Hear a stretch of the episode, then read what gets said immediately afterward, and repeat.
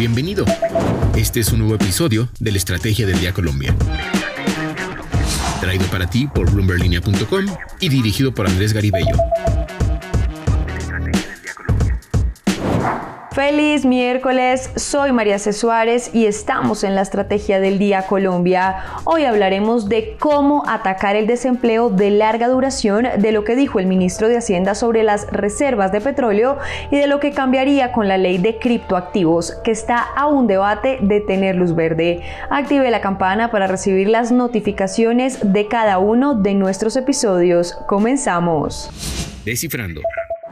Hoy en Descifrando, Valery Cifuentes, periodista de Bloomberg Línea en Colombia, nos cuenta cómo atacar el desempleo de larga duración, ese que hace a Colombia un país más pobre. Adelante, Valery. Hola María C. En Colombia hemos normalizado tener tasas de desempleo de dos dígitos, pero esto debería preocuparnos a todos porque es uno de los factores que hacen que Colombia siga siendo un país pobre, según los datos recientes de pobreza multidimensional entregados por el DANE correspondientes a 2022.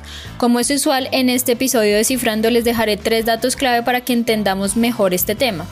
Primero, es importante tener en el radar que el desempleo de larga duración y la informalidad son uno de los problemas que más golpean a la pobreza multidimensional en Colombia. Casi el 30% de este tipo de pobreza fue explicado por ambos problemas del mercado laboral nacional durante 2022.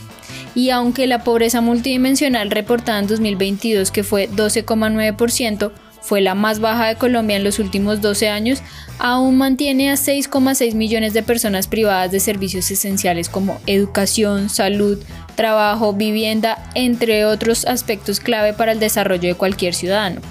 Segundo, algunas de las medidas que sugieren los expertos consultados por Bloomberg Línea para atacar el desempleo de larga duración y por ende reducir la pobreza multidimensional son incluir medidas para mitigar futuros choques para los trabajadores, es decir, un seguro de desempleo más efectivo que las cesantías que pueda incluir a los trabajadores informales, incluso dedicando recursos fiscales para ello, contribuiría a la reducción de la pobreza.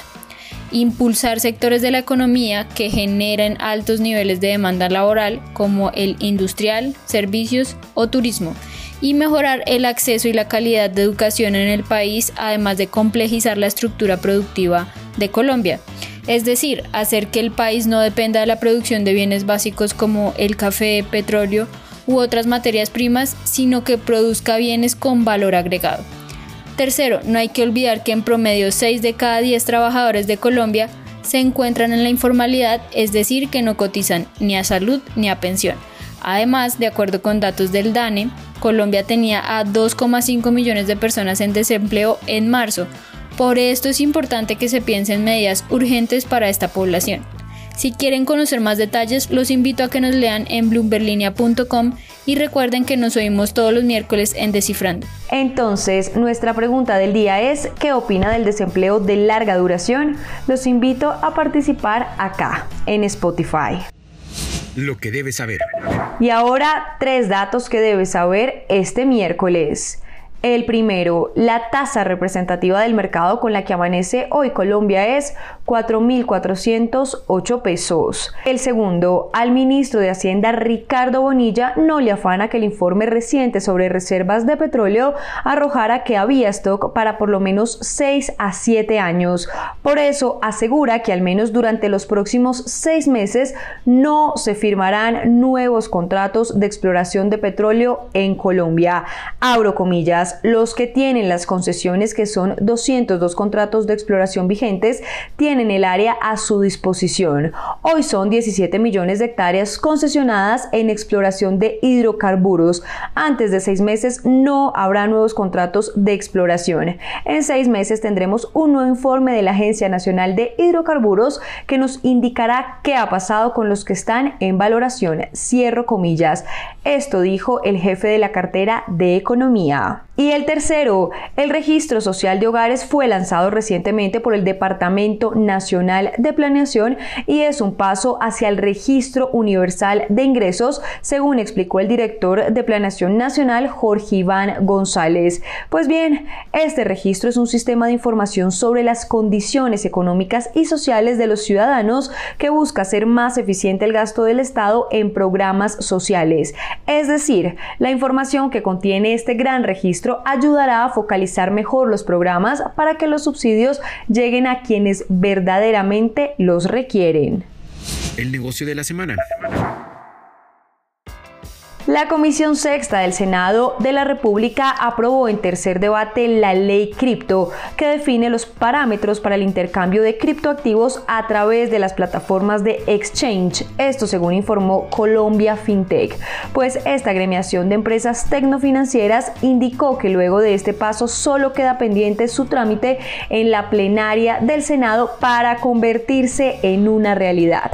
Este proyecto define los aspectos generales de la operación y función de los prestadores de servicios de intercambio de criptoactivos en el país a través de las plataformas de intercambio de criptoactivos, también conocidas como PIC.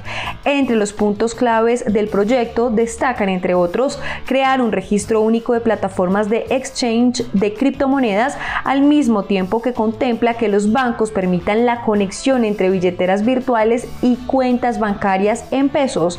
En términos generales, con esta iniciativa se busca que las casas de cambio o exchange en Colombia puedan volverse entidades legales de curso en Colombia para que por medio de la banca se puedan realizar ciertos movimientos.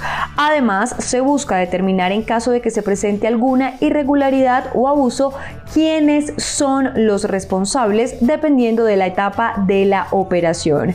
El presidente ejecutivo de Colombia FinTech, Gabriel Santos, manifestó que este es un paso histórico para Colombia un país que no podía seguir dándole la espalda a la realidad de que tantos ciudadanos como industrias estaban desarrollando el ecosistema en los criptoactivos. Recuerden seguir este podcast y activar la campana para recibir las notificaciones de cada episodio y así estar al tanto de lo que pasa con la economía y los negocios. Los invito también a que visiten bloomberlinia.com donde pueden ampliar cada uno de los temas que tratamos hoy. No olviden que acá está la información independiente que une a América Latina. Nos escuchamos mañana. Esta fue la Estrategia del Día Colombia dirigido por Andrés Garibello, producido por Arturo Luna y Daniel Hernández. Que tengas buen día.